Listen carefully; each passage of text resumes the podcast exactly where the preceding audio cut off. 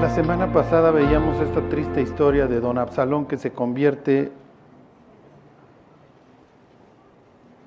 en lo que más odia.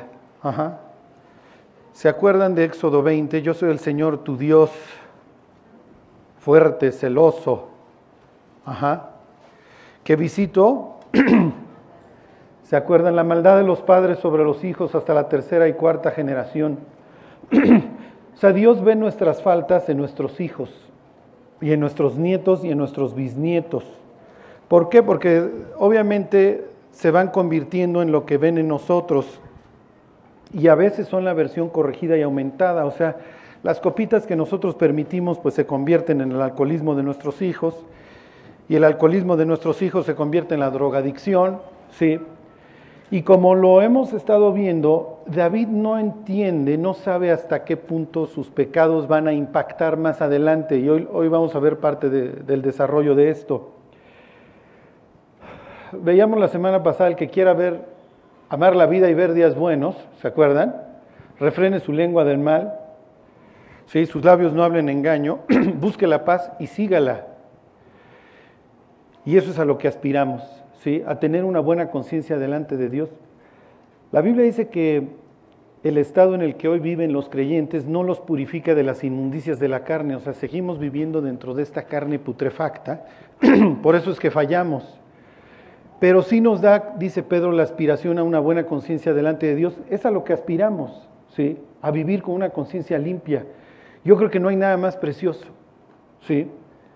O sea, imagínense cuando dice en el Génesis, en el último versículo del capítulo 2, antes de entrar a la tragedia de la humanidad que desde entonces se viene desarrollando, y estaban ambos desnudos, Adán y su mujer, y no se avergonzaban. O sea, imagínense poder ir por la vida y que revisen mi computadora, que revisen todo. No tengo nada que esconder. ¿Sí? No hay nada más precioso que eso, que poder ir por la vida con una conciencia tranquila. Desgraciadamente, pues David le vendió su alma al diablo y ahora ya no sabe qué hacer con ella. Y aquí vamos a ver pues varios contrastes en la vida de David, en la vida de Absalón, las diversas agendas que trae cada uno aquí de los personajes que nos vamos a ir encontrando en el escape de David. Y no sé si hoy lleguemos, pero les voy a leer unos versículos bastante extraños de la Biblia y que uno esperaría encontrar en el Antiguo Testamento, que está lleno de estos pasajes extraños, pero está en el Nuevo. Ajá, y de hecho escrito a una, a una, a una iglesia que era, era chiquita. ¿sí? Chiquita pero fuerte, pero tenía las semillas de esa autodestrucción ahí sembradas y poco a poco pues fueron creciendo. Bueno, Entonces, la semana pasada estábamos ahí, capítulo 15, a ver, regrésenme para. En donde aquí este personaje terrible, a ver, denle una más, está en las puertas de la ciudad, Absalón, ganándose el corazón de las personas. Ok, ahí está. Estas son, esta no es la puerta de, digo, estas se las pongo como, como ejemplo, ok, la puerta hubiera estado obviamente abierta. ¿Se acuerdan? Las puertas son importantes en la Biblia porque te permiten el acceso a la ciudad y en, un momento dado en un sitio, bueno, pues dentro de la ciudad es donde quieres estar. Y ahí es donde Absalón está ganando el corazón de los, de los israelitas, echándoles este choro, pues, si tan solo yo gobernara en Israel. Y desgraciadamente, Absalón, si tiene pretextos para odiar a alguien, sería este Jonadab. Y Jonadab es esta serpiente asquerosa, repugnante, execrable, que anda en el palacio sembrando la discordia, el odio, y es el que le dice a su primo, Amnón, pues viola a Tamar. Y se lo dice en un plan así como, a ver, pues ¿qué tienes, Amnón? Te veo muy mal, ¿se acuerdan? Y ahí les decía yo, y se los voy a repetir, sus problemas son de ustedes. ¿Ok? Cuando ustedes quieran desahogarse o quieran contar sus problemas, por favor cuéntenselos a una persona que sea discreta, número uno, y número dos, que ame a Dios y que les vaya a dar una respuesta de acuerdo a las escrituras, porque luego andan nuestros problemas pululando en las bocas de las gentes. Como, como, como Amnón. O sea, Amnón no tenía nada que andarle contando a su primo, que es un desgraciado, que lo llevó finalmente a, convertirse en número uno en un violador y luego en una víctima y acabar muriendo. ¿Ok? Y ahora esta misma figura, de, eh, ¿cómo les diré?, de serpiente ahí encubierta, la está llevando a cabo Absalón. Y toda su ¿cómo les diré? Toda su rebelión y toda su sedición la va a poner debajo de, una, de un paraguas este, espiritual. Ahorita van a ver a quién se parece Absalón, en quién se convirtió. Bueno, este sí lo alcanzamos a ver la semana pasada, 15.7, pero se los vuelvo a leer para que se acuerden. Al cabo de cuatro años, fíjense, ¿cómo planeó este tipo? ¿Ok? Hoy ya no les voy a hablar bien de Absalón porque todas las otras veces lo planteaba yo como una víctima, pero pues se acuerdan la semana pasada les decía yo, Absalón tuvo la oportunidad de, como dice el Salmo 37, encomendar su camino a Dios y confiar en Él y que Dios hiciera y que Dios le hiciera justicia. Pero no, decidió convertirse en el monstruo que tanto odiaba. Y entonces cuatro años este pródigo, este desperdicio de tipo, porque tiene carisma, tiene estrategia, tiene inteligencia, o sea, tiene todos los atributos, cuatro años lleva planeando el homicidio de su papá. Uf, se dice fácil. Y dice, al cabo de cuatro años aconteció que Absalón dijo al rey, yo te ruego que me permitas que vaya a Hebrón a pagar mi voto que le he prometido a Dios, porque tu siervo hizo voto cuando estaba en Jesús, en Siria, ahí con su abuelo, diciendo, si Jehová me hiciera volver a Jerusalén, yo serviré a Jehová. Entonces, o sea, se lo plantea como, no, mira, estuve orando, papá, este, cuando estuve ahí en el exilio, pues tú sabes las broncas que hemos tenido. Yo le prometí a Dios, Dios, si tú me haces regresar a la ciudad de la paz, pues yo ya me voy a, te voy a ofrecer, yo te voy a pagar mis votos, ¿ok? Y entonces David lo ve como, wow, ¿se acuerdan? Él se identifica porque David también anduvo prófugo en, el mundo de gentiles. Y entonces Absalón se ha convertido en un hipócrita y le dice David, versículo 9, y el rey le dijo, ve en paz. Y él se levantó y se fue a Hebrón. ¿Ok? David no tiene la más remota idea de lo que hacen sus hijos. ¿Por qué? Piensen en todas estas escenas. O sea, llega Amnón y le dice, oye papá, fíjate que, hijo, pues no sé si me está envenenando el cocinero. Entonces dile a Tamar pues, que venga y me prepare en mi cuarto. Y ahí va el otro y le dice a Tamar, ve y prepárale en su cuarto a Amnón. O sea, ¿qué no estás viendo? Hubiera ido alguno de satélite y le hubiera dicho, David, ¿estás viendo y no ves? Ajá. Pues este cuate tiene malas intenciones. Sí, pero David no conoce a sus hijos, entonces no tiene la más remota idea de qué están pensando, qué están maquinando. Siempre le han valido, está, muy, está encargado de extender los territorios de Israel. ¿Sí? Si nosotros somos buenos o malos cristianos, ¿quién lo sabe? Sí, claro, nuestra familia, ellos no los podemos engañar, con ellos vivimos. Pero bueno, David es el candil de la calle. Y entonces este, siguen pasando todas estas escenas. Luego le dice a Absalón, oye, déjame llevar a Abnón pues, a, la comida, al festejo, al cohete que nos vamos a poner, el esquileo, ¿se acuerdan? Y David va y le dice a Abnón, ándale, ve con tu hermano Absalón. Y el otro, ¿cómo habrá ido? Pues, aterrorizado. Pues ni tanto que se puso un cohete y mientras estaba cohete, pues lo mataron, ¿no? Pero ahí va David todo inocente diciéndole a Abnón, ándale, ve. Oye David, a ver, estás hablando del violador de su hermana. ¿Tú crees que no le va a hacer algo a media fiesta? Y ahora llega Absalón con piel de oveja y le dice, oye papá, fíjate que pues, hace años yo le dije Dios y regreso, este, ¿y a dónde vas, mijito? No, pues voy a Hebrón. Yo les decía la semana pasada, ¿no le suena Hebrón? Hebrón es el sitio donde David tomó el reinado en contra de la casa de Saúl. Ahí es donde se hizo, bueno, no una conspiración porque David no era ningún conspirador, pero ahí es donde David fue a iniciar su reinado. Entonces suena lógico que Absalón fuera a iniciar su revolución en el mismo lugar, pero como David le vale qué hacen o qué no hacen sus hijos, o sea, imagínense llegar a casa de David y decirle, a ver, vamos a hacer este cuestionario, David. ¿Cuándo es el cumpleaños de Absalón? Eh, eh, hazme otra pregunta. ¿Cuándo nació Amnón? Eh, pues es tu primogénito, mi cuate. ¿Y por qué les he estado haciendo énfasis todas estas semanas en la paternidad? Para que no les vaya a pasar lo mismo que David. Que cuando sus hijos les digan, oye, voy a tal lugar, ustedes digan, claro, ve.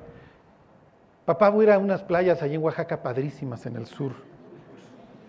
Claro, ve, hijo mío, ¿sí? ¿Y a dónde fuiste, hijo mío? No, pues una playa Cipolite padrísima, todos andan volando, ahí que hay mucha avioneta ahí. No, no, no, papá, ahí no hay avionetas ni globos aerostáticos. Tú digas, wow, me encanta que mi hijo conozca el sureste de México.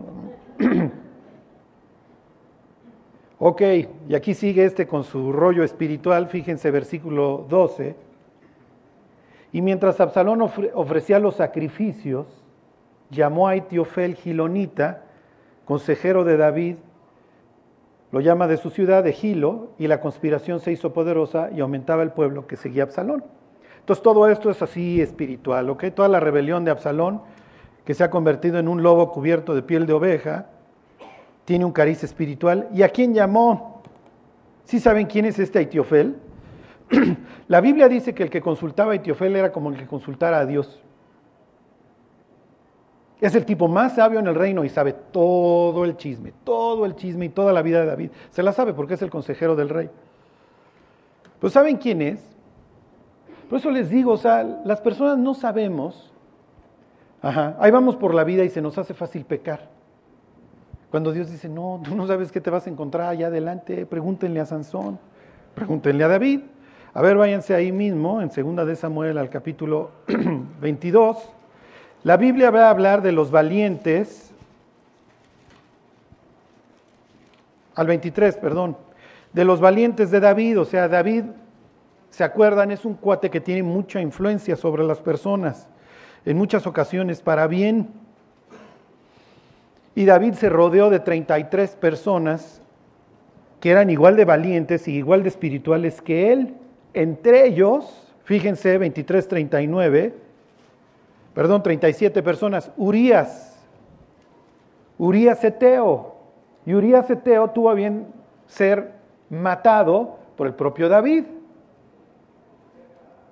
Ok, fíjense, ahí mismo en el 34 dice, está hablando de sus hombres valientes, Elifelet, hijo de Asbai, hijo de Maca, y luego viene Eliam, hijo de Aitiofel. Ok, Aitiofel ahí nos está dando una pista la Biblia, es papá de Eliam. ¿Quién es Eliam? ¿Mande? Exactamente. El papá de Betsabé, que es uno de los valientes también de David, se llama Eliam. ¿Ok? La nieta de Etiofel, ¿quién es? Betsabé su, vamos a decir, yerno nieto es Urias. Y David tiene a bien clavarse la esposa de, ¿sí? De, ¿cómo se llama? De, bueno, la, la hija de Eliam, se la roba, mata al marido, ¿ok? Entonces el, el abuelo ¿Ok? ¿Qué está pensando?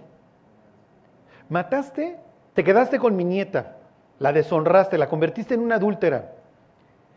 Y al yerno de mi hijo lo mataste.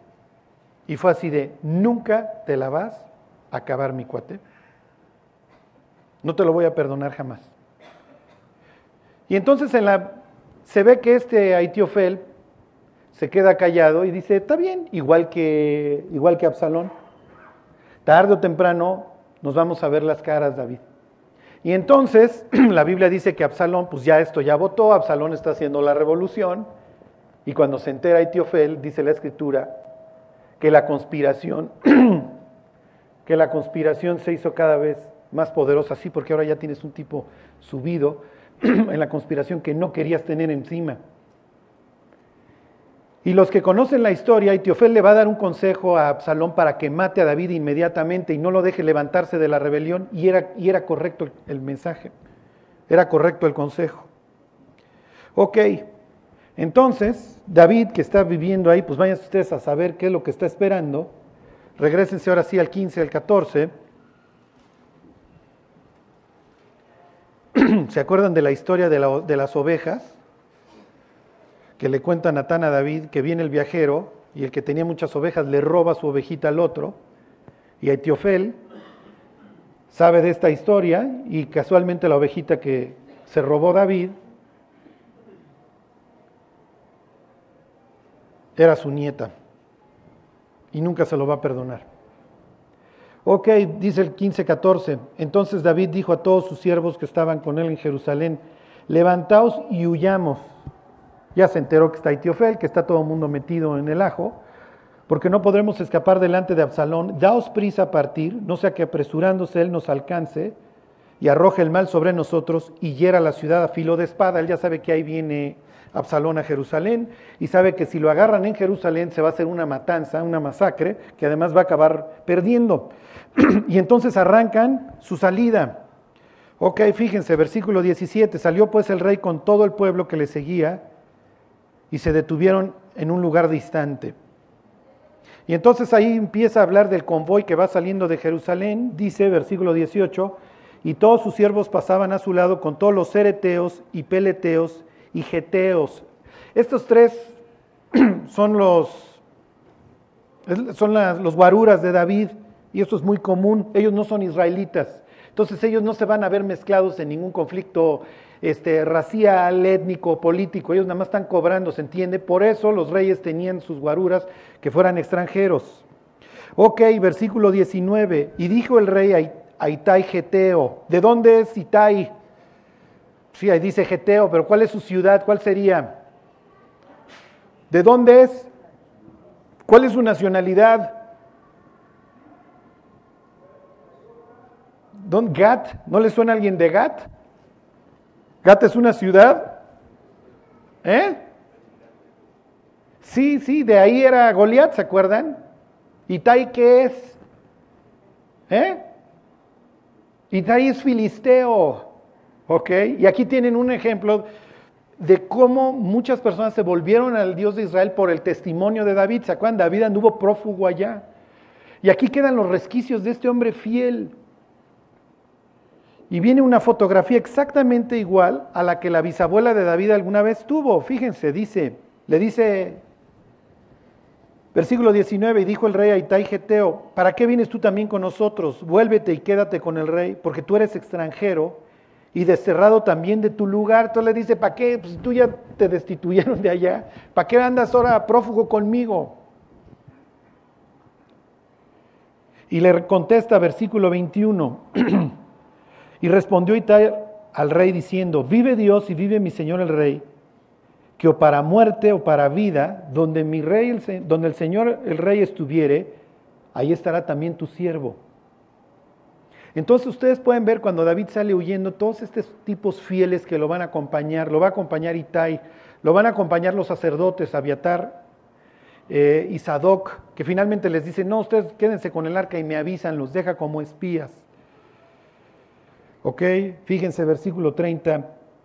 Y David subió la cuesta de los olivos y la subió llorando,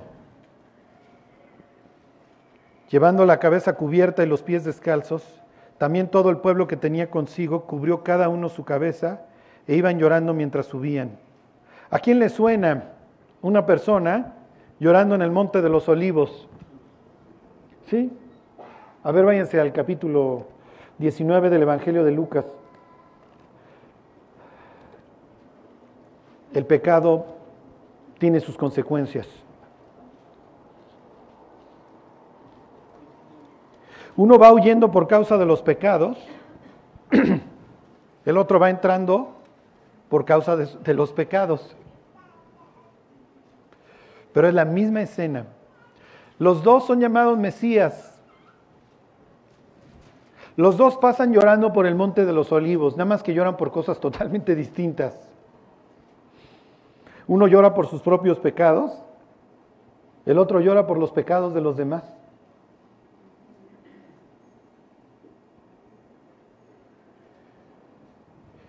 Qué difícil es que los hombres nos demos cuenta de lo perdidos que estamos. Cuando, cuando Jesús un día está pues ahí predicando, lo interrumpe un joven rico, ¿se acuerdan? Y le dice, maestro, ¿qué debo hacer para heredar la vida eterna? Y Jesús conoce el corazón de esta persona. Y se los dije hace años, pero se los voy a recordar. Cuando una persona es dura o confía en sus méritos, Dios le muestra la ley. Cuando una persona está humillada, Dios no le muestra la ley, le muestra la misericordia, ¿se acuerdan?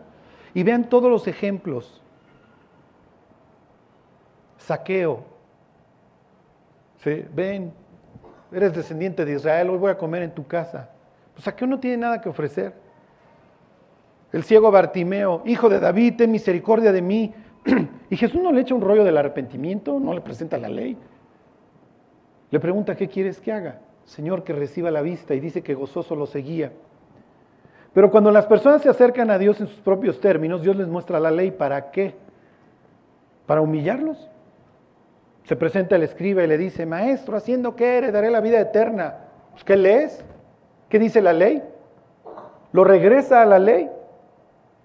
Bueno, en este caso el joven rico se le presenta, haciendo que heredaré la vida eterna. No es el ciego humillado, no es el leproso que se hinca delante de Jesús y le dice, si quieres puedes limpiarme. Y antes de contestarle cualquier cosa, lo, ¿se acuerdan? Lo toca. Jesús está quebrantando la ley porque no puedes tocar a un leproso. Imagínense todas las veces que Jesús va quebrantando los, la ley, las normas sociales, y Pedro diciendo, maestro, pues ya vamos a vender carnitas de cerdo y abrimos los sábados. O sea, para acabar pronto, maestro. El caso es que se presenta el joven rico y le dice, ¿haciendo qué heredaré la vida eterna? ¿no? ¿Qué debo hacer para heredar la vida eterna? Y le dice Jesús, la ley, ¿conoces los mandamientos? Y el otro no se entrega tan fácil, le dice, ¿cuáles? Y entonces le dice al joven rico, puros mandamientos relacionados con entre el prójimo. No robes, no codicies, no cometas adulterio, honra a tu padre y a tu madre. Y le dice, todos estos los he guardado desde mi juventud, cuando la respuesta es ridícula, la verdad. O sea, ¿quién puede decir que ha guardado los mandamientos de Dios? Digo yo y dos que tres gentes en el planeta, ¿eh? ok, o sea, imagínense cuando este cuate le contesta, todo esto lo he guardado desde mi juventud. Y entonces Jesús dice, ah, ok, ¿quieres jugar a los mandamientos? Está bien, vamos a jugar a los mandamientos. El primero, ¿se acuerdan? No tendrás dioses ajenos delante de mí, que era un convenio de vasallaje. A ver, yo, aquí hay exclusividad.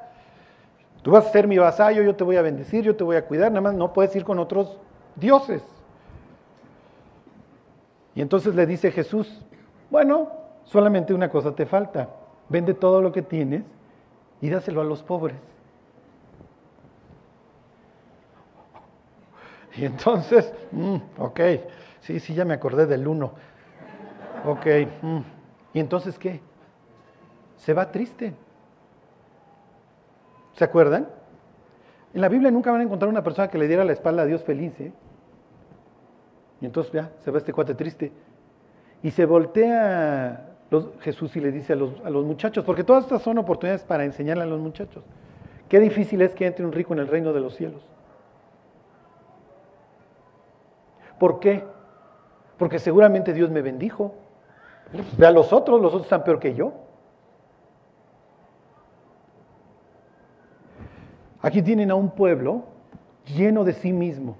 Tienen a unos saduceos totalmente podridos, llenos de dinero, de orgullo. ¿Cómo se iba a arrepentir Israel con las personas que los guiaban? Fíjense, llega Jesús, ahí está en capítulo 19. Versículo 37. Cuando llegaban ya cerca de la bajada del monte de los olivos, ¿ya vieron la escena? Ahí viene Jesús bajando el monte de los olivos. Y me brinco al 41. Y cuando llegó cerca de la ciudad al verla, lloró sobre ella. Y decía Jesús mientras lloraba, aquí habla de que berrea, ¿eh? Si también tú conocieses a lo menos en este día lo que es para tu paz, pero ahora está encubierto de tus ojos. Porque vendrán días sobre ti cuando tus enemigos te rodearán con vallado y te sitiarán, y por todas partes te estrecharán, y te derribarán a tierra y a tus hijos dentro de ti, y no dejarán en ti piedra sobre piedra. ¿Por qué? Porque no conociste el día que Dios te vino a visitar. Dios estuvo delante de tu vida y no te quisiste humillar. Y pues sí, lo que necesitamos es un cambio de circunstancias, no de corazón, vamos a librarnos de la bota romana y los romanos, que eran unas chuladas, pues bueno. Si algún día quieren ver a esto que se refiere Jesús, todo lo describe don Flavio Josefo, ahí en las guerras de los judíos, con un detalle espantoso. Los romanos eran tan crueles que crucificaban a los niños judíos alrededor de la muralla para que toda la noche estuvieran escuchando los gemidos. Dicen que cuando entraron los romanos la inmundicia, el olor en la ciudad era insufrible, insoportable. Se cumplió la profecía, ¿eh? porque Herodes el Grande cuando construye el templo, en vez de mezcla en algunas zonas usaba oro para poner las piedras. Por eso quitaron piedra sobre piedra para raspar el oro. ¿Por qué? Porque no quiso conocer el tiempo de su visitación, el tiempo en que Cristo vino a dar su vida por nosotros. Qué horrible es cuando Cristo se presenta delante de la puerta de una persona y la persona decide mantener la puerta cerrada. ¿Sabes qué, Dios? Síguete de largo.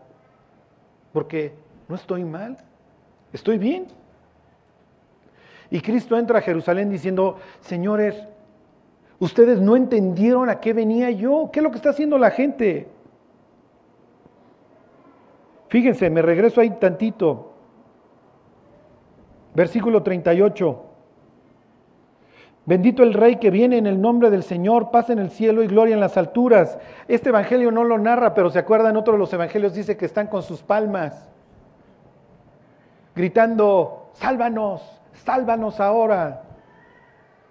¿Se acuerdan? Joshiana sería la expresión en hebreo, Joshiana, sálvanos, sálvanos citando ahí el Salmo 118, y Jesús diciendo, sí, es precisamente lo que voy a hacer, mis cuates, pero no los voy a salvar de los romanos, los voy a salvar de la causa por la que los romanos tienen la bota sobre ustedes, los voy a salvar de sus pecados. Eso es lo que ha destruido la vida de las personas. Sí, Charlie, pero si yo me vuelvo cristiano, ¿qué van a pensar de mí? Voy a ser el apestado. Me van a decir aleluya. ¿Qué te importa? Te vas a ir al cielo. Vas a empezar una nueva vida. Tu vida va a tener propósito. Y Dios nos deja la foto ahí en el Monte de los Olivos para que nos acordemos, sí, cuando viene llegando el hijo de David, y los judíos se acordaran de cuando David precisamente iba huyendo por causa de sus pecados. ¿Sí se entiende la foto que deja ahí Dios? Piensen, el Mesías viene llegando en su mula, así como el Mesías fue saliendo en su mula por exactamente el mismo lugar, el Monte de los Olivos para que Israel recordara, mira, los pecados de David le trajeron destrucción, tuvo que salir huyendo. Ahora Dios envía a su Hijo, que no va a huir, va a enfrentar los pecados de la humanidad en una cruz. ¿Por qué murió Cristo? Por nosotros, por nuestros pecados. Bueno, regresense. Entonces ahí va David llorando, se está cumpliendo las profecías que le había dicho Natán, que de su casa la espada nunca se iba a apartar. Y les pregunto para que lo mediten, porque no sé la respuesta, ¿es disciplina de Dios o es cosecha? O sea, Dios lo está disciplinando cuando le dice, y la espada nunca se va a apartar de tu casa, o es cosecha. Lo más probable es que es cosecha, ¿eh? porque ya pagó, ya murió un hijo. ¿Se acuerdan? Ya, ya murió el hijo del adulterio. Ya murió alguien.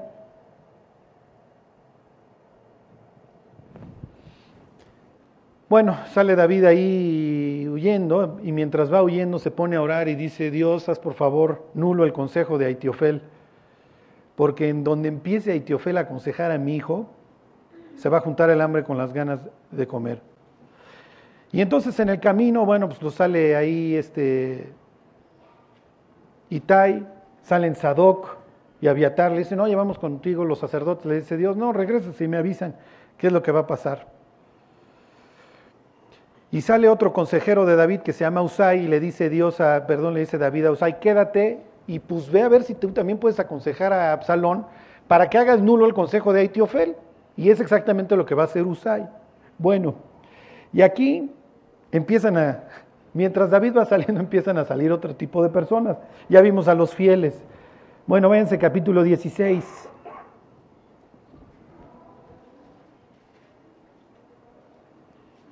Y aquí todo el mundo trae agenda, ¿eh? Fíjense, cuando David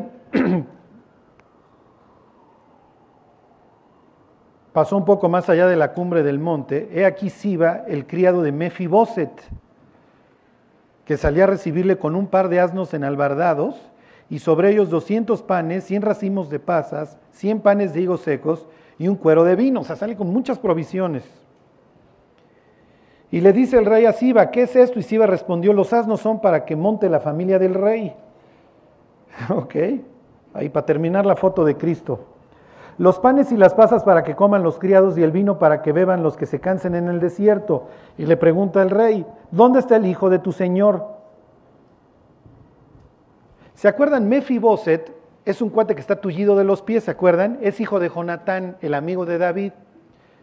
Y cuando David asciende al trono, él le había hecho una promesa antes a Jonatán que cuando él ascendiera al trono, él iba a tener misericordia de la familia de Jonatán. Porque lo que hacían los reyes pues, era llegar y escabecharse a la familia de, pues, de todos los contendientes, a dormir tranquilos. Pero David, a diferencia, pregunta que quién queda de la casa de Jonatán y le dicen, mira, hay un cuate que se llama Mefiboset, que quiere decir la cara de la vergüenza, ¿se acuerdan? Que no se llamaba Mefiboset, pero bueno, ese es ahora el nombre que le han dado. ¿Y dónde vive? Pues vive en Lodebar, y se acuerdan, Lodebar es donde no hay nada. Lo en hebreo es no, y Idbar es cosa o palabra. O sea, el cuate vive en un baldío, para que me entiendan, no tiene nada que ofrecer en la vida, es un tipo tullido porque cuando muere su papá, la nodriza que se lo lleva cargando se le cae, bueno, los cargaban acá, y le fractura las piernas, y allá pues no era de que llévalo al ortopedista, entonces le quedaron las piernas fracturadas para el resto de su vida. Y entonces David dice, le dice, lo manda a traer, el otro cree que lo van a matar, obviamente, y David le dice, oye, no, vas a comer a la mesa del rey, conmigo te va a ir bien, y pues tú eres hijo de mi mejor amigo, no te preocupes. Y el otro le dice, no, está bien, cuando él llega le dice, ¿qué has visto en mí que soy menos que un perro? ¿Se acuerdan? Y el que lo trae, porque este pues necesita que lo ayuden para subir al caballo y eso, el que lo trae es precisamente este tipo. ¿Ok? Siba. Y fíjense lo que cuando Siba lo sale a recibir, fíjense lo que le dice, porque le pregunta, oye, ¿dónde está Mefiboset? Si yo he hecho misericordia todos estos años con él. Versículo 3. Y dijo el rey, ¿dónde está el hijo de tu señor? Y Siba respondió al rey, he aquí él se ha quedado en Jerusalén porque ha dicho, hoy me devolverá la casa de Israel el reino de mi padre. Y David, que no está así en plan muy este, cordial, le dice, versículo 4, entonces el rey dijo a Siba, he aquí, sea tuyo todo lo que tiene Mefiboset. Y respondió Siba inclinándose, rey, señor mío, halle yo gracia delante de ti. ¿Se lo creen a este tipo? ¿Alguien cree en serio que Mefiboset tiene idea de que le van a devolver el reino a la casa de Saúl? Pero para que vean cómo todo el mundo trae agenda, ¿ok? Absalón trae su superagenda.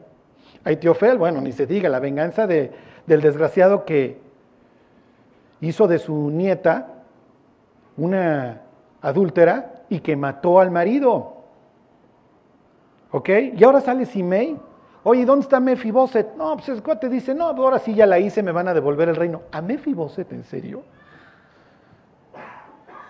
¿Ustedes creen en serio que Mefiboset ese día dijo, no, ya la hice, ahora sí, todo el mundo va a llegar y va a decir, Mefiboset eres el tipazo, te vamos a dar el reino? El cuate no puede ni caminar. Pero para que vean cómo todo el mundo anda manipulando aquí al rey y haciendo uso del rey, y no le va nada mal a este cuate porque en ese instante se vuelve hacendado y se vuelve rico, se hereda todas las cosas que eran de Jonatán. El príncipe en alguna época. Ok, versículo 5, fíjense.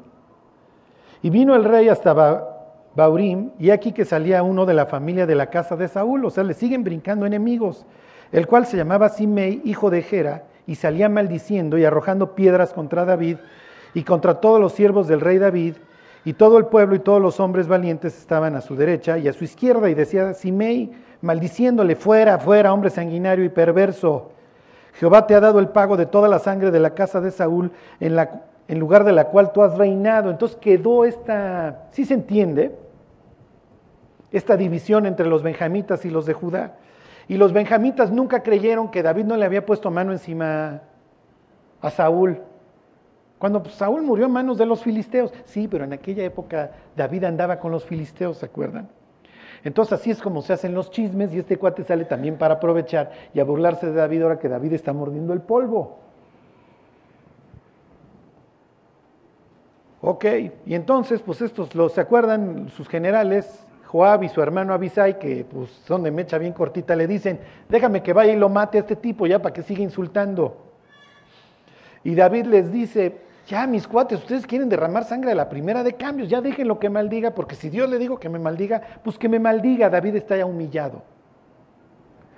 Imagínense todos los bocados de verdad que David se está tragando todo este tiempo, porque cantado vale doble, ¿eh? Regrésense tantito ahí al capítulo 12.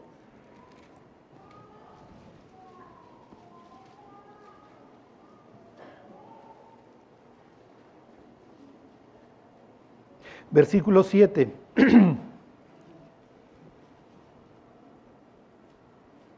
Entonces dijo Natán a David, tú eres aquel hombre. ¿Se acuerdan después de contar su historia de las ovejas?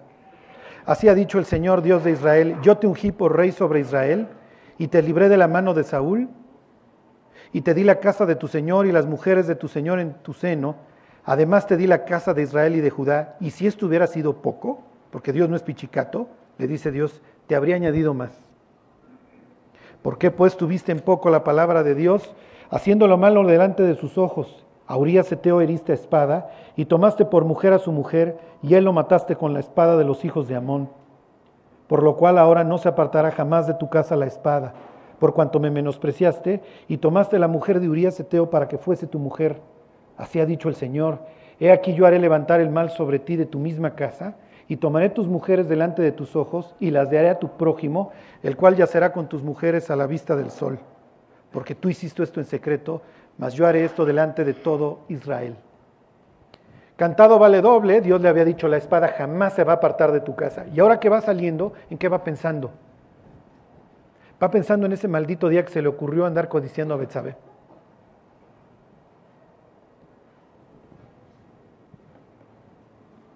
Un día hablaba yo con un señor grande, ya estaba grande, y me dice, en las noches no duermo. Me dice, tengo más de 80 años, ¿te imaginas la cantidad de pecados que he cometido? ¿Y qué, en qué va pensando David? Ahora que va saliendo y el otro tipo lo está maldiciendo. En otra época iba y le cortaba él mismo la cabeza. Pero ahora él va pensando, qué horrible es la cosecha. La cosecha es horrible. Pero la Biblia dice que si tú te humillas en el país de tu exilio, aún de allá te va a escuchar el Señor tu Dios y te va a regresar. Es lo que va a hacer Dios con David. ¿eh? Lo va a regresar a Jerusalén, pero con muchísimo dolor. He aquí hoy el tiempo aceptable, he aquí hoy el día de salvación. En serio, si tienen guardaditos, déjenlos hoy. Si tienen alguien que perdonar, perdónenlo hoy. Si tienen alguien que amar, ámenlo hoy. La Biblia dice, no seas deudor de nadie, excepto el amaros los unos a los otros. Eso nunca es una deuda que nunca puedes dejar de pagar. Y pues el otro cuate aprovecha. Se llama Simei y es descendiente de David, perdón, de, de Benjamín. ¿Qué hubiera pasado si Dios, perdón, si David le dice a este, a cualquiera de estos cuates, a Bisai o a Joab, sí, ándale, ya y mátalo. ¿Alguien sabe qué hubiera pasado? Porque la tribu de Benjamín no siempre fue mala, ¿eh? La tribu de Benjamín es presentada en la Biblia como lo peor en el libro de jueces. Estuvo a punto de la extinción. Es una tribu pequeña. Luego tienen como representante al desgraciado de Saúl. Luego pues está este cuate, Dígame un buen benjamita en la Biblia. Y es muy famoso, ¿eh? Díganme un super benjamita de la Biblia. Pablo, exactamente. De la tribu de Benjamín, dice Pablo, hebreo de hebreos. En cuanto a la ley, fariseo. Ok, les voy a enseñar otro benjamita, buena onda. A ver, váyanse al libro de Esther. Denle tantito a la derecha.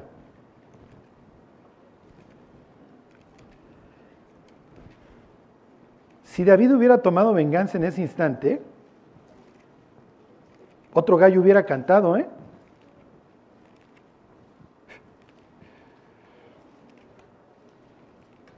Pero David ya está tomando buenas decisiones.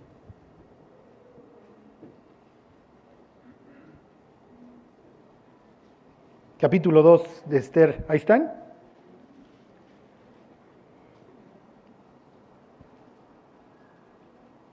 Bueno, y los otros, pues aquí pónganselos. Dice, había en Susa, 2.5, había en Susa, residencia real, un varón judío cuyo nombre era Mardoqueo, hijo de Yair, hijo de, oh, hijo de Simei, hijo de Cis, del linaje de Benjamín. Y este es el tío de Esther. ¿Se acuerdan? El primo de Esther, que es el que la, la toma por hija, la cuida y la guía, y es el que logra que no exterminen a los judíos por el, decreto de Amán. O sea que cuando nos humillamos delante de Dios y decimos Dios hasta acá, Dios empieza a derramar bendición. Digo, hay que, hay que arrepentirse, lo cual ya es circo, maroma y teatro. Pero David aquí ya está pastillitas de verdad, todas horribles, todas espantosas, diciendo, hijo, ¿cómo desgracié mi vida, mi familia? ¿A qué hora destruí todo? Sí, porque además ya plantó las semillas de la destrucción del reino, porque su hijo finalmente va a provocar la destrucción del reino, don Salomón. Pero en ese instante cuando les dice que se contiene, dice, no le, hagan nada a este cuate, finalmente van a ser su descendencia, que va a acabar cautiva ahí en, en el imperio persa, pero van a detener la destrucción de los judíos, porque permitió que naciera Mardoqueo. Ok. Váyanse a la carta a los filipenses. Les decía yo hace rato que les iba yo a leer unos versículos horribles de la Biblia.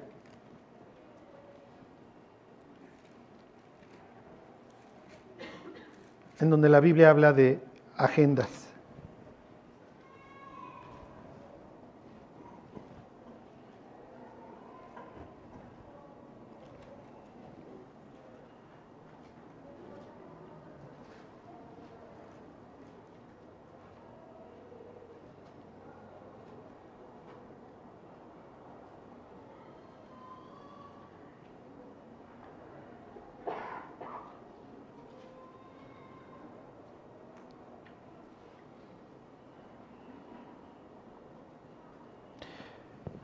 Dice Pablo ahí, porque todos buscan lo suyo propio, ¿se acuerdan?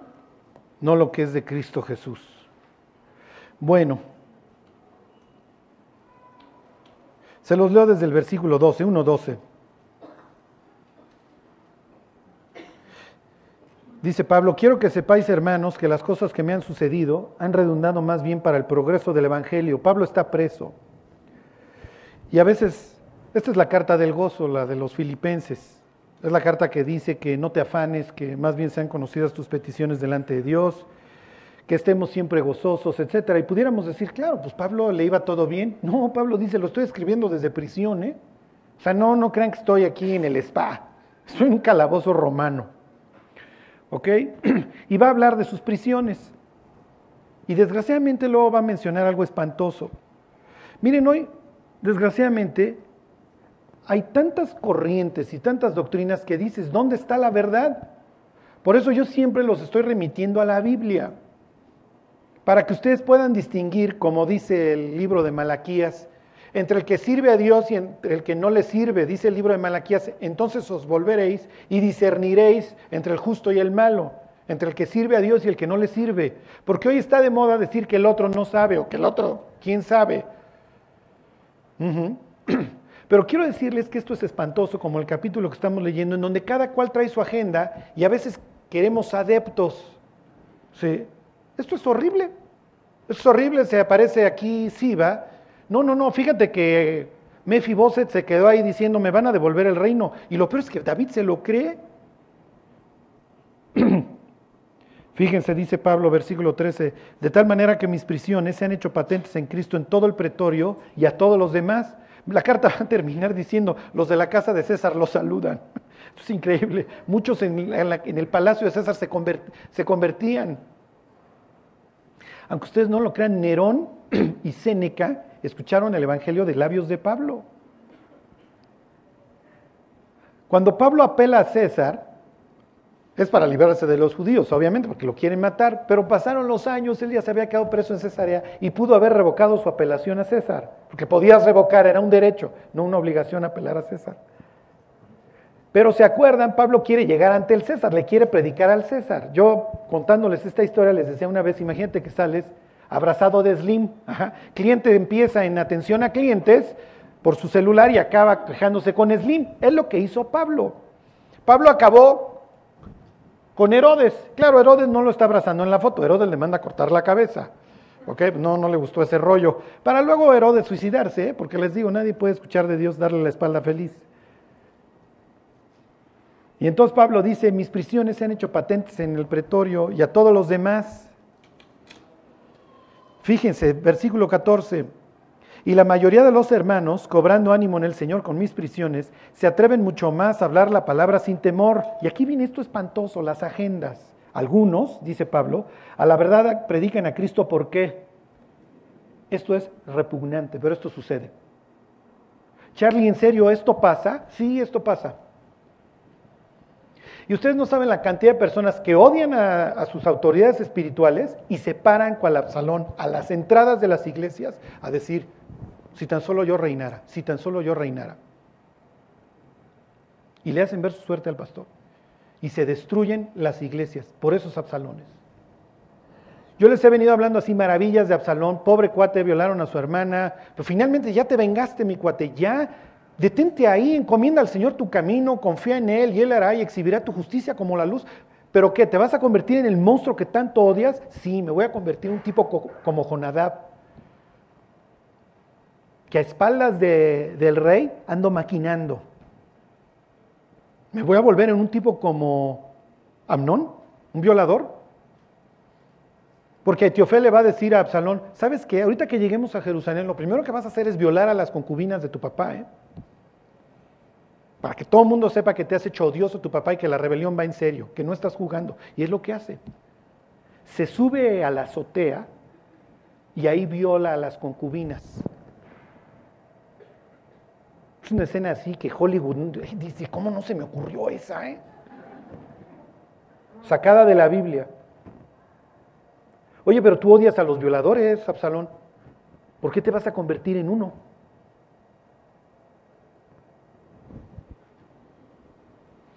Fíjense, dice versículo 16, los unos anuncian a Cristo por contención, no sinceramente, pensando añadir aflicción a mis prisiones nosotros vamos a tener iglesia más padre, más bonita, más esto, más el otro que Pablo. Porque además, si Dios amara a Pablo, Pablo estaría libre. Pero como Pablo anda tan mal, hubo que guardarlo. Imagínense. ¿Sí me explicó? Cuando el que le cantó las prisiones a Pablo fue el mismo Dios, es necesario que prediques también en Roma, Pablo.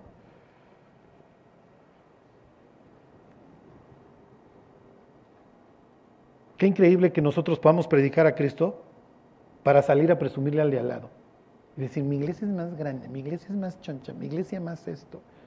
Y Jesús diciendo, miren, yo no sé de quién sea más grande la iglesia, pero el que se murió por las ovejas fui yo, ¿eh? Y si se acordaran de eso, las respetarían. Y no andarían haciendo barbacoa cada X años. Fíjense versículo 17, pero los otros por amor, sabiendo que estoy puesto para la defensa del Evangelio. Y dice Pablo, ¿Qué pues? Que no obstante, de todas maneras, o por pretexto o por verdad, Cristo es anunciado y en esto me gozo y me gozaré aún. Ok, sí, los otros me tiran mal la onda, pero Cristo sigue siendo anunciado y eso es en lo que me voy a gozar, que la gente se siga convirtiendo, que la gente siga escuchando del Evangelio. Pero qué horror, qué horror. Porque más adelante dice Pablo, porque todos buscan lo suyo propio, no lo que es de Cristo Jesús. Y les quiero decir hoy, hay una receta, miren, no para ser felices, porque la felicidad no existe en este mundo. O sea, este mundo produce cardos y espinos, como dijo Dios. Y no me refiero que las rosas van a tener este, piquitos. ¿eh? O sea, van a, un, van a un sitio asqueroso. Digo, no sé si ya se han dado cuenta, pero el mundo no anda muy bien, que digamos. ¿eh? Aquí nunca vamos a ser felices. No, lo lamento. Quisiera yo decirles, oigan, el fin de la vida es ser felices, pero los estaría engañando. Y si no son felices, se van a frustrar. Entonces, ¿cuál es el sentido de la vida? Que busquen lo que es de Cristo Jesús. Porque encontrando lo que es de Cristo, ustedes van a encontrar lo que es de ustedes. Ahí es donde ustedes van a encontrar el gozo. Ahí es donde ustedes van a encontrar la paz, el sentido. Ahí es donde ustedes van a encontrar una razón para enfrentar los problemas. Para levantarse en las mañanas. ¿eh? La causa número uno de ausencia laboral en el planeta es la depresión. Es la causa número uno. Si la gente no se paran a trabajar no porque tenga diarrea, porque se sienta mal de gripa, porque ya no quiere vivir, por eso ya no se paran. En serio, ¿por qué creen que los jóvenes tienen que chupar de miércoles a domingo? La verdad, si no tienes a Cristo, yo haría lo mismo, ¿eh? Yo hacía lo mismo. No, si esto es la vida, miren, paren el juego o vamos a echarnos unos alepuses y ahí la vamos llevando, muchachos. Porque enfrentar la vida sobrio, no, eso sí no. O échenme unos chochos o lo que sea, pero enfrentar la vida sobrio, no, no, no, no. Hasta que llegas a Cristo y Dios te dice, mi cuate, si tú buscas lo que es mío, tú vas a reparar, tú vas a arreglar. A ver, váyanse a Isaías al capítulo 61. La otra vez estaban entrevistando en el radio a un, pues no sé si era psicólogo, psiquiatra, la verdad no, no era mi intención escucharlo. Pero lo estaba escuchando y le hacen una, le hace una pregunta al de, el conductor le dice, era ciencias de la felicidad o esos rollos que ahora echan, ¿no? Ciencias de la felicidad. Y si eres un prangana que nació en Ruanda, ¿qué? No, pues todos tronaron en Ruanda, ¿eh? pues imagínense. En Ruanda todos tronaron. Sí, pues claro, es el estándar del ser humano. todo el mundo está en depresión allá, pues con toda la limpieza étnica y las masacres. Habría que mandar uno de estos a Irak. ¿Sí? Pero el cuate contestó una cosa súper sensata, le dice, le pregunta el conductor, ¿qué es lo que hace más feliz al ser humano? Y le dice este cuate, los niveles más altos de, no me acuerdo, oxitocina o serotonina, una de estas, de, de la felicidad. Los niveles más altos de estas hormonas se encuentran en una persona cuando ayuda a otra. Aunque ustedes no lo crean, es lo que más hace feliz a una persona, ayudar a otro. Si alguna vez te has parado ahí en el peri y ayudarle al otro a cambiar la llanta o lo que sea, cuando te trepaste te sentiste en tu coche, wow, o sea, soy lo máximo, ¿sí o no? Ayudé a este tipo que se la estaba viendo súper mal, o lo que ustedes quieran. Cuando le predicas a alguien y se convierte, hay fiesta en el cielo, pero también en el corazón de uno.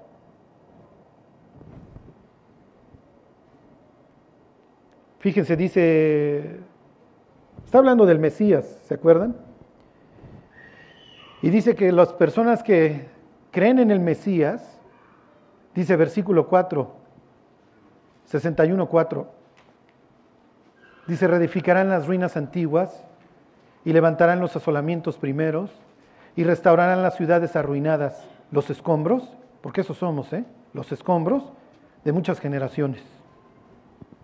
Si tú buscas lo que es de Cristo Jesús, independientemente de las palmas, y empiezas a reedificar las ruinas antiguas, a reedificar las ciudades arruinadas, los escombros de muchas generaciones, empiezas a arreglar tu vida y la vida de los que te rodean, vas a tener una vida con gozo. Vas a tener lleno de problemas, ¿eh? El diablo no te va a dejar respirar un solo segundo. Pero por lo menos vas a poder llegar al final de tu vida y decir, he peleado la buena batalla, he acabado la carrera, he guardado la fe, mi, mi vida tuvo un propósito. Ahora que sean las Olimpiadas, y miren, yo no quiero demeritar que los otros le echen tantas ganas corriendo y eso, pero sus medallas no sirven para absolutamente nada. Una vez empecé la predicación preguntándoles que quién había ganado en Múnich los 100 metros planos. ¿Alguien sabe? A nadie le importa, honestamente. Me vale quién ganó los 100 metros planos en Múnich. Ni me acuerdo, yo creo que el mismo cuate que lo ganó, ni se acuerda que algún día corría rápido, estar hecho un puerco a estas alturas del partido. Imagínense, Sí, pues sí, en el, ¿qué fueron? En 72, pues sí has de haber sido bien rápido, mi cuate. Pero ya pasó la gloria, así es la vida. Todas las medallas, todos los trofeos de esta vida, no te los llevas, pero sí te puedes llevar todo lo que es de Cristo. Y con base en eso ser recompensado. Qué increíble. que todos los que estamos hoy aquí, cuando pasemos al tribunal de Cristo, veamos desfilar a los creyentes de esta iglesia y decir, cuando ese cuate suba, vas a ver los premios que se va a llevar. Cuando esa señora suba, sí, era la que no hablaba, pero cómo doblaba las rodillas, vas a ver cómo va a bajar premiada. Cree increíble ver a Cristo levantarse del trono, poner las coronas encima de los creyentes y decir, bien, buen siervo y fiel, frente a los ángeles, ¿eh? frente a todos.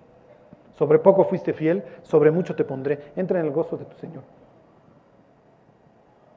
Para ese instante vivimos, ¿eh? Eso es lo único que importa. Claro, en la vida vamos a tener mucho gozo, mucha paz, y eso es lo que Dios produce. Y también muchos ratos muy amargos y muy tristes. Pero busquen lo que es de Cristo.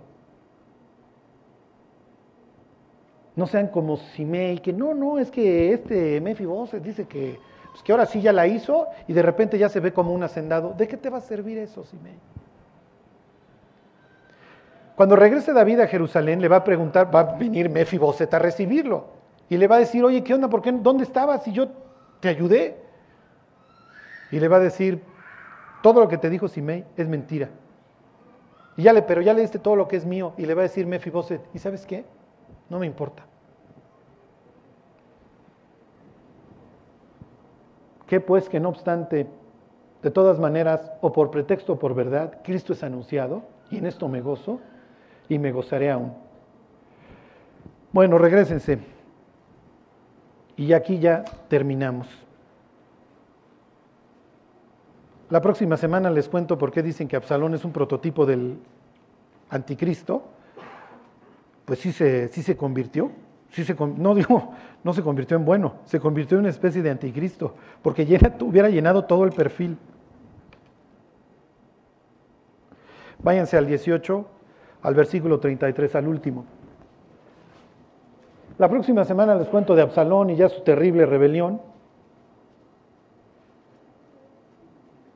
Le vienen a avisar qué sucedió en la guerra.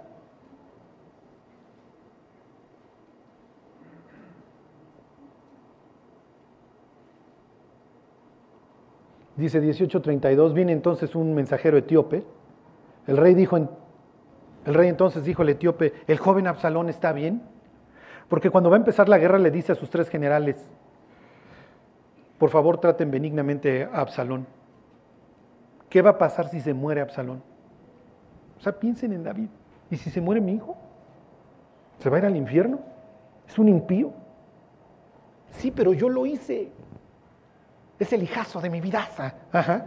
Yo lo hice, yo lo provoqué, siempre le di la espalda.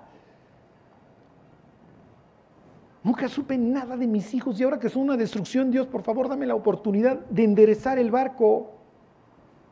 ¿Por qué está Absalón tan resentido? Porque su papá es el tipazo de la Biblia. Todo el mundo ama a David. ahorita que va saliendo y sale Sadoc, yo doy mi vida contigo, Itai, yo doy mi vida contigo. Abiatar, yo doy mi vida contigo. Toda esta fidelidad de este hombre, todo el mundo lo ama. Lo ama Dios, lo amaba Saúl, ¿se acuerdan al principio? Lo amaba Mical, la hija de Saúl, lo ama Jonatán, lo ama Samuel, lo ama el pueblo. Sí, pero a mí nunca me amó. Es el tipazo, pero a mí nunca me amó. Y qué horrible es agarrar a bibliazos a un hijo y decirle, es que no haces, no dices, y con la Biblia ustedes creen que no se va a volver rebelde. No te pelo, no te amo, pero sí te agarro a bibliazos. Y entonces, ¿qué interpreta el niño o el joven? Ah, tu Dios manda que no me peles, pero que sí me regañes, ¿verdad? Y entonces, ¿de quién es la bronca? Y presentamos a un Dios totalmente tergiversado. ¿eh? Y aquí le voy a hablar fuerte y claro a los papás. No quieras disciplinar a un hijo con el que no tienes una relación, ni lo intentes. Antes de decirle a Israel qué, haces y qué no haces, Dios establece una relación con ese pueblo y le soporta todos sus berrinches. ¿eh? ¿Para qué nos sacaste de Egipto? Para matarnos. Y Dios diciendo, tranquilos, mis cuates, Jehová peleará por vosotros y vosotros estaréis tranquilos. No hay agua. Tranquilos, mis cuates. A ver, Moisés, golpea la peña. Las aguas están amargas. Tranquilos, a ver, echen el madero ahí en las aguas y beban lo que quieran. No hay carne. Ahí están las codornices. Y si se fijan, cada escena de estas, Dios no los disciplina. Ya cuando es un pueblo maduro, años más tarde, sí les va a aventar 30 días de codornices. ¿Se imaginan codornices al orange, al pulque, hervidas, asadas? Pero Dios dice, a ver, antes de decirte A o B, sé que eres un pueblo esclavo, sé que le has pasado mal, te voy a establecer una relación cercana, tú eres mi especial tesoro. ¿Qué pueblo hay que lleve, que su Dios lo lleve en su seno? Le dice Dios. Ustedes son mi pueblazo. Y yo los voy a enseñar. Ustedes van a ser una nación ejemplar para el resto del planeta. Les voy a dar mi ley, los voy a cuidar. Yo seré su Dios. Y ya sobre esas bases nos peleamos y hacemos lo que quieran. Pero si tú quieres influir en la vida de una persona, establece primero una relación con ellos. Porque agarrar a bibliazos a alguien que ni nos interesa y que ni amamos es bien fácil. ¿eh? ¿Y qué es lo que generamos? puros resentidos. Piénsenlo. Háblenle a un enemigo de la Biblia en mal plan. Pues la Biblia dice que el que no cree en el Hijo no tiene vida eterna. ¿eh? Tú eres un guadalupanazo. ¿En serio? ¿Se va a volver al Dios de Israel en ese instante? No, me conmovieron tus palabras. Para nada. Más se va a afirmar en sus palabras. Y si el cuate no rezaba el rosario, lo va a rezar diario. Pues claro, ahora voy a buscar a mi Dios, porque este me lo anda criticando y este no me quiere. Las personas saben si los apreciamos o no. Tal vez ahora te explicas por qué muchas personas no han venido a Cristo. Así es. Fíjense en Jesús. Los amaré de pura gracia. Voy a establecer una relación con ustedes porque los amo. Por eso se convierte el soldado. ¿eh? El soldado ha crucificado, ustedes vayan a saber cuántos cientos de judíos sediciosos. A Jesús lo acusan de sedición, lo crucifica y en vez de escuchar groserías y lo que ustedes quieran, cuando este lo elevan dice, perdónalos porque no saben lo que hacen. ¿Qué pensó el soldado? O sea, ¿a quién estamos matando? Pues nomás estás matando a Dios, no te preocupes, no es tan grave. ¿eh? Y cuando termina las tinieblas, el terremoto, ciertamente este hombre era hijo de Dios. Y el que subió hecho un duro al cerro bajó humillado. Pues sí, esto no era normal. Este es el Dios en el que creemos, un Dios misericordioso. ¿Sí? Un Dios que estuvo dispuesto a dar su vida por nosotros. ¿Nos va a transformar? Sí, sí, no, no nos puede dejar igual. Nuestra vida tiene que cambiar para que seamos un testimonio al mundo. Pero este es el Dios que anunciamos. Y si tú te dedicas a buscar lo que es de Cristo Jesús, vas a tener una vida plena. Porque como dice Pablo, todos buscan lo suyo propio, no lo que es de Cristo Jesús. Busca lo que es de Cristo, reedifica las ruinas que están a tu alrededor, reedifica tu propia vida y cuando termine vas a poder decir, le voy a rendir buenas cuentas al maestro. Por lo demás, dice Pablo, me está guardada la corona de justicia, la cual me dará el Señor juez justo a mí en aquel día. Dice, y no solo a mí, sino a todos aquellos que anhelan su regreso. Bueno, pues vamos a orar. Que Dios nos dé la gracia para no buscar lo nuestro, sino lo que es de Cristo. Dios, te queremos dar gracias por la cruz, Señor. Dios, tú conoces la forma en la que vivíamos. Como siempre, Dios, vivimos al margen de ti. Tus leyes, Dios, tus palabras no nos interesaban. Pero aún así tú estuviste dispuesto a buscarnos. Te damos gracias por ello, Dios. Y ahora, Dios, ayúdanos a ser unos fieles mensajeros tuyos, Dios. Que busquemos lo que es tuyo. Que anhelemos lo que tú anhelas, Dios. Gracias por esta iglesia, Dios, bendícela. Dale amor por tu palabra, Dios. Te lo pedimos por Cristo Jesús. Amén.